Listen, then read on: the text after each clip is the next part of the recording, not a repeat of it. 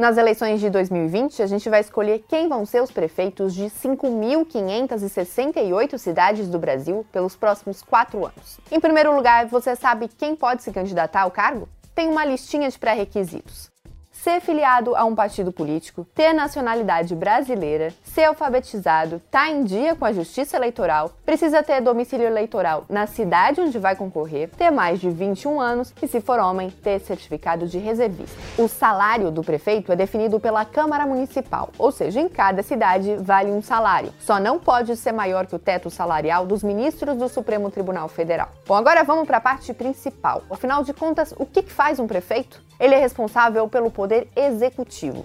Decide onde aplicar os recursos que são repassados ao município pelo governo estadual e pelo governo federal, e também decidir como administrar o que é arrecadado de impostos municipais, como o IPTU, que é pago pelos proprietários e inquilinos de imóveis, e o ISS, cobrado em cima de serviços. Também cabe ao prefeito elaborar políticas públicas de áreas super importantes, como educação, saúde, moradia e saneamento básico. Mas é importante entender, ele não governa sozinho. Ele escolhe secretários, que são os seus auxiliares, e precisa trabalhar junto com vereadores da sua cidade. Ele analisa as leis feitas por esses vereadores e decide se aprova ou se veta os projetos. Inclusive, o prefeito mesmo também pode sugerir projetos de lei que vão ser discutidos e votados. Gente, e uma obrigação importante: o prefeito precisa cumprir a LOA, que é a Lei Orçamentária Anual. O nome parece difícil, mas é uma previsão de todas as receitas do município e uma autorização para o que vai ser gasto no ano seguinte. Tudo fica especificado: o dinheiro que vai entrar e sair de cada órgão do executivo e do legislativo.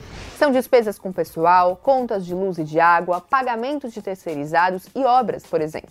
É o prefeito que vai propor a LOA, mas ela ainda pode ser alterada pelos vereadores na Câmara antes de ser aprovada. Se o município tiver alguma despesa extra que não estava prevista na LOA, vai precisar de uma lei complementar para autorizar o investimento. Aí não pense que dá para governar sem prestar contas. Um documento deve especificar todo o dinheiro que é arrecadado pelo município ou recebido do Estado e do governo federal. E também especificar o que é gasto. São despesas com pessoal, contas de luz e de água, pagamento de terceirizados e obras, por exemplo. Essa prestação de contas do prefeito vai ser julgada pela Câmara Municipal com auxílio do Tribunal de Contas. Aí vai ser emitido um parecer que deve ser aprovado por dois terços dos vereadores. E o que, que acontece se for rejeitado? Bom, aí o prefeito pode recorrer. Se nem recorrendo ele conseguir a aprovação, corre o risco de perder o mandato e ficar inelegível. Para isso acontecer, ainda ocorre um julgamento no plenário da Câmara ou na Justiça. E atenção, você também pode ter acesso às contas do município.